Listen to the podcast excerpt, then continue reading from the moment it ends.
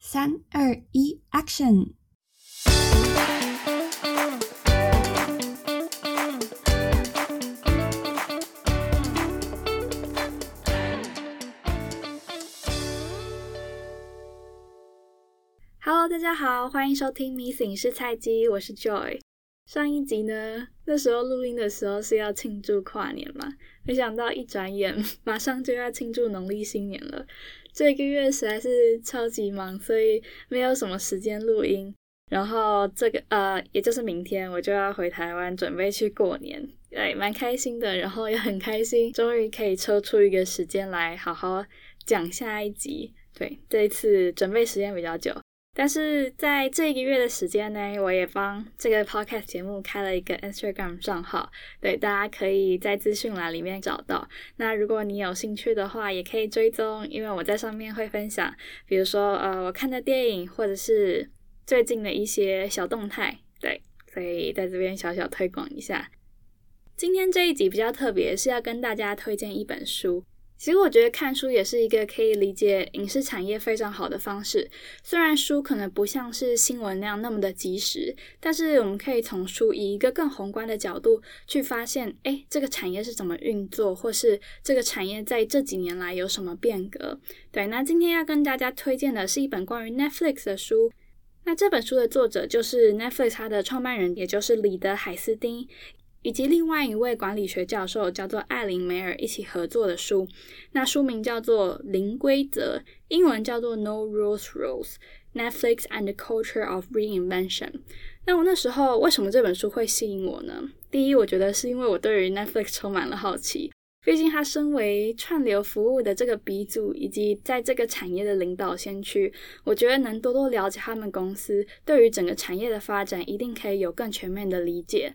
另外，就是我自己在未来选择工作的时候，我会发现外商的产业或者是外商文化，其实蛮令我向往的，因为它可能跟一些亚洲的文化有蛮大的差别。特别是我觉得从这本书的介绍来看，你可以看得出 Netflix 它的文化跟其他的外商好像又有那么一点不一样，所以就是特别的引人入胜。那我就想说，透过这本书来了解一下，到底 Netflix 有什么文化这么吸引人才。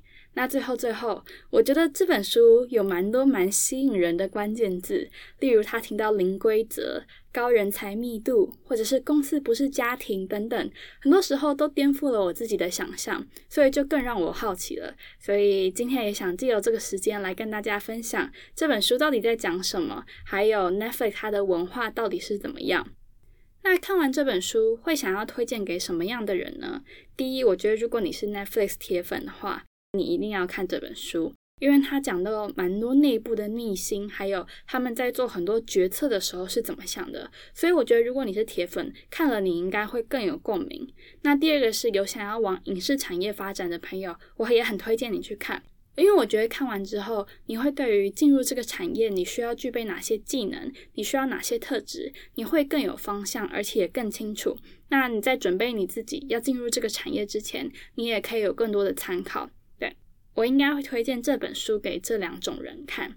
今天这集的架构呢，其实我觉得应该跟之前相比会比较简单一点。就是一开始想要跟大家介绍一下 Netflix 的文化是什么，他们有一个很著名的 F N R 文化。那我等一下也会讲得更清楚。再来就是他们经营的三大心法是什么，以及最后我对于这本书的回馈。以上就是今天这集简单的介绍。好。那也是我第一次做这种书籍的分享，其实也是蛮兴奋的。希望大家在听完之后，也可以把这本书找来看看，因为我是觉得很精彩，而且它的字其实没有很多，虽然厚厚一本的，所以应该蛮快就可以看完了。那《零规则》这本书呢，它其实我觉得整个主架构都在讲 Netflix 里面独有的文化，叫做 F N R 文化。F N R 代表的是什么呢？那 Netflix 它的职场文化呢，讲究的就是自由，也就是 freedom 和责任 responsibility，所以他们的文化才会简称 F N R，分别代表 freedom and responsibility。那为什么会有这样子的文化呢？是因为 Netflix 它身处在媒体产业，就是媒体娱乐产业这种变动很快速，而且讲求创意、创新、速度、效率等等，所以他才会希望借由公司内部推动自由的风气。可以让员工有更多的刺激，让他们有更多创意的思考，同时间也可以增加公司运作的弹性以及效率，才能持续让 Netflix 成为整个好莱坞或者是串流平台的领导者。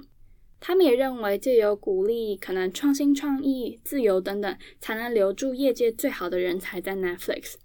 那我们也都理解，当你拥有自由之后，相对应的，你也有要承担的责任。我觉得这些责任其实，在 Netflix 也算是蛮重的。第一，就是你要成为业界最顶尖的人才，才有办法继续留在 Netflix。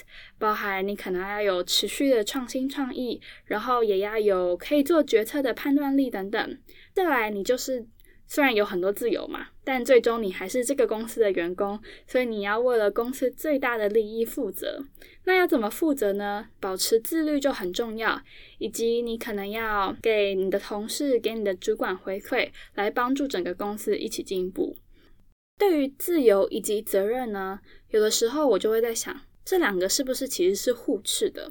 但是在看完这本书之后，我觉得我很大的一个收获就是说，我觉得自由跟责任其实两个是相辅相成的。这本书里面有一句话让我印象很深刻，来自这位执行长里的海斯丁。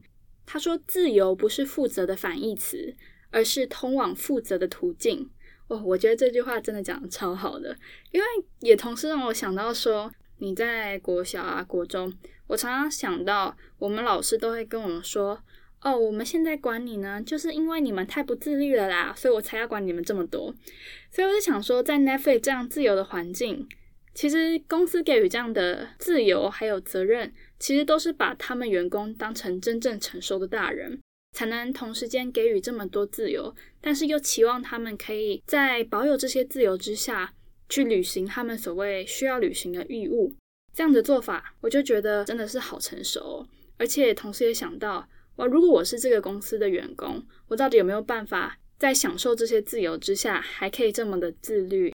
所以阅阅读完这本书，会觉得 Netflix 这间公司能够成为领导者，真的不是没有原因的。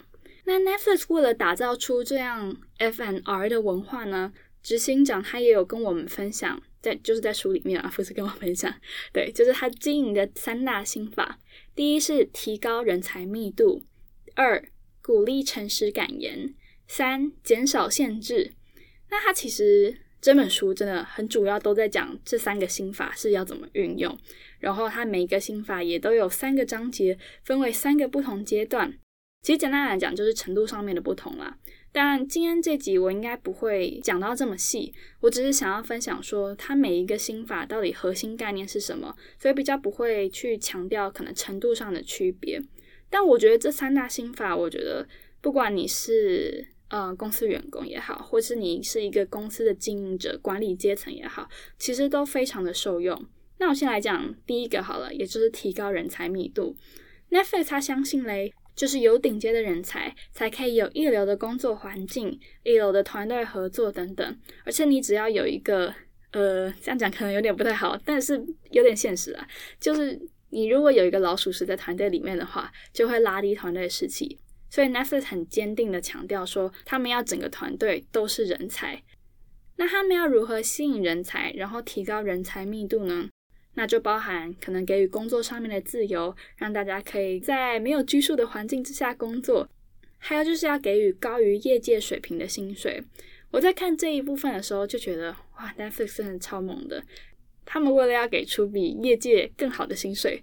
就是那些主管还会去做市场调查，说哦，你现在这个职位的呃平均呃薪水在市场里面是怎么样？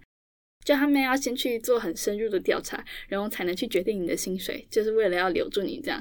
所以我就觉得哇，这个公司很用心诶。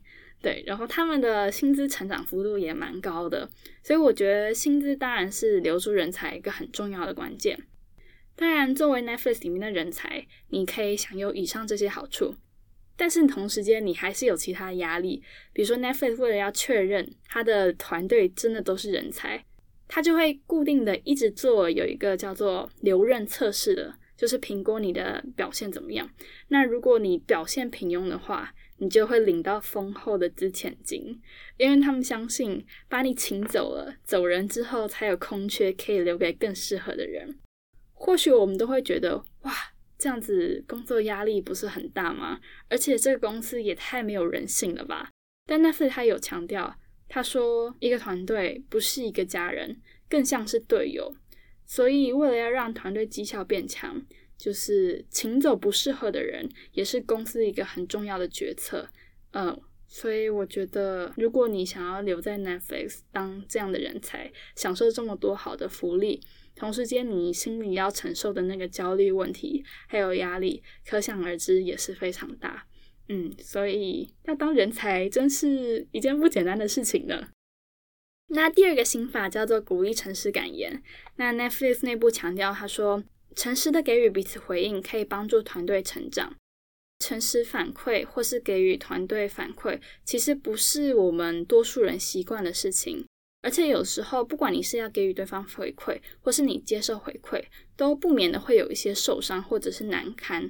所以，我觉得要如何在一个公司内部提倡以正面的动机给予反馈，而不是恶意的攻击，其实很重要，但同时间也蛮困难的。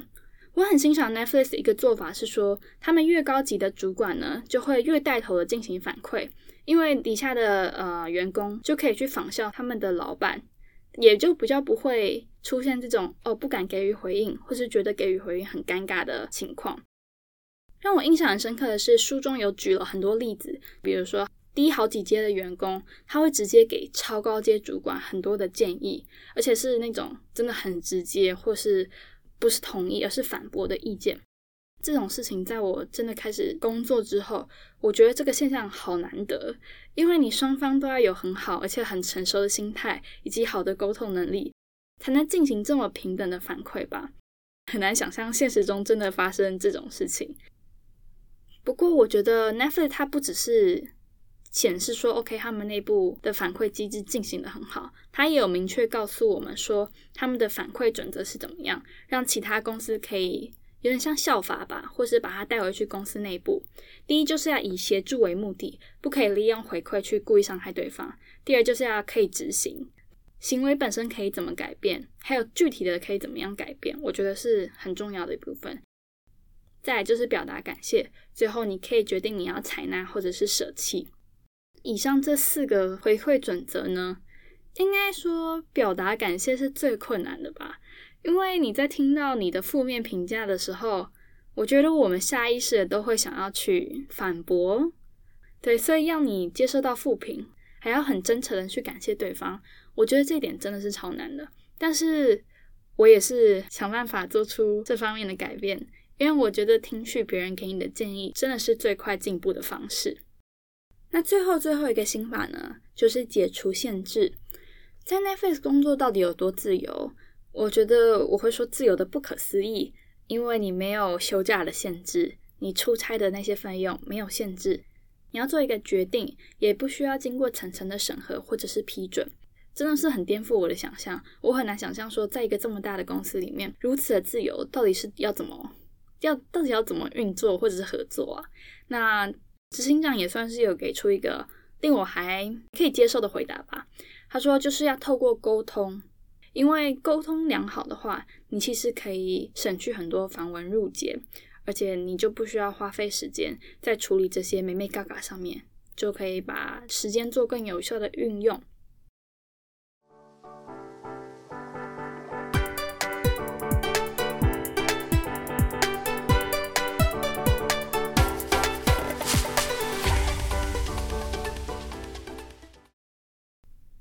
这集的后半部，我想要来分享一下我自己针对这本书的一些回馈还有看法。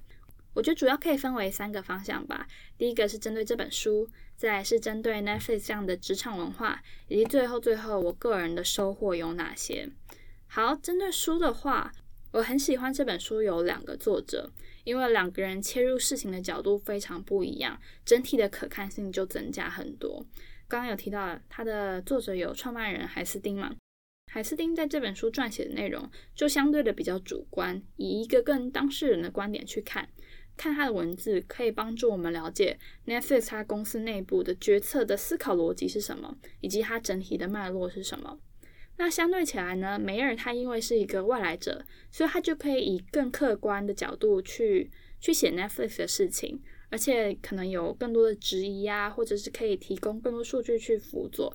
所以我觉得两个人的观点可以相辅相成，是让这本书很精彩的一个原因。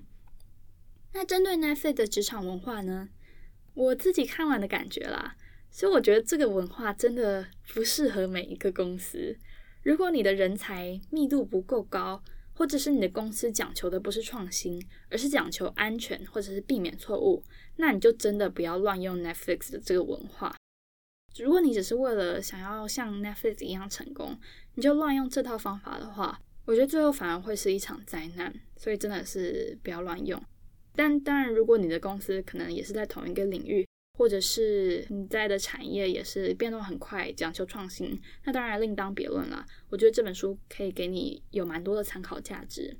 那我也同时间觉得 Netflix 这样 F N R 的文化真的不适合每一个人呢，因为仔细想想，其实蛮多地方是不太符合我们一般认为的常理，或是有一点违反人性。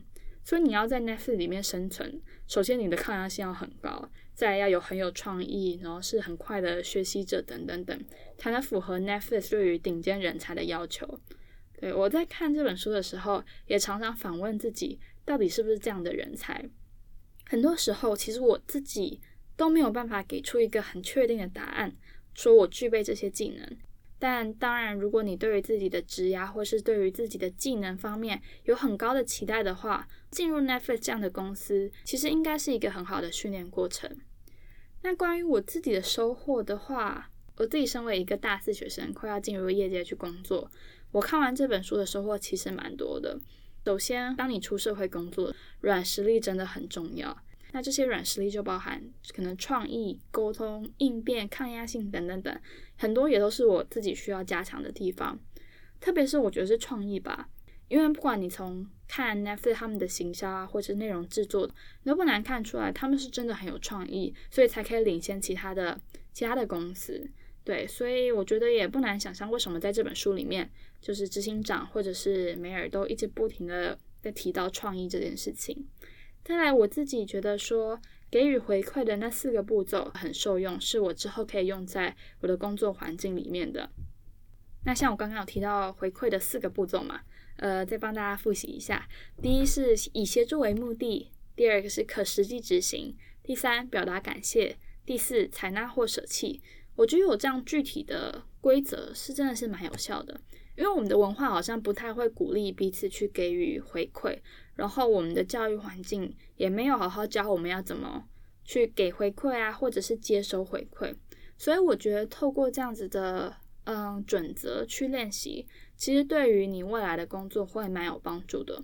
我现在也常常会希望把这些回馈机制应用在我自己的工作上面。像我今天早上才跟我老板就是有一个一对一的回馈时间这样，所以听完觉得很有帮助。所以我也会想要从现在开始好好的练习如何去表达，还有接受回馈。好的，那以上就是呃我看完这本书的一些反馈还有反思啦。借由今天这集跟大家分享，那不知道大家会不会觉得说，哦，呃，内容可能有点太硬了，或是东西有点太多。不过我觉得，如果你听完这一集，然后你对于这样 F N R 的文化，或是 Netflix 本身，你很多兴趣的话，我真的推荐你去把这本书找来看。好好看完之后，我觉得对你的收获一定会很多。好的，那今天就先到这里结束。呃，希望你会喜欢。有空的话，还是要记得去追踪我的 IG 账号，我会放在资讯栏那边。对，还是要小小工商一下，不然现在的粉丝数实在是低的有点可怜。好。那谢谢你的收听，我们就下一集再见喽。然后也预祝大家农历新年快乐，拜拜。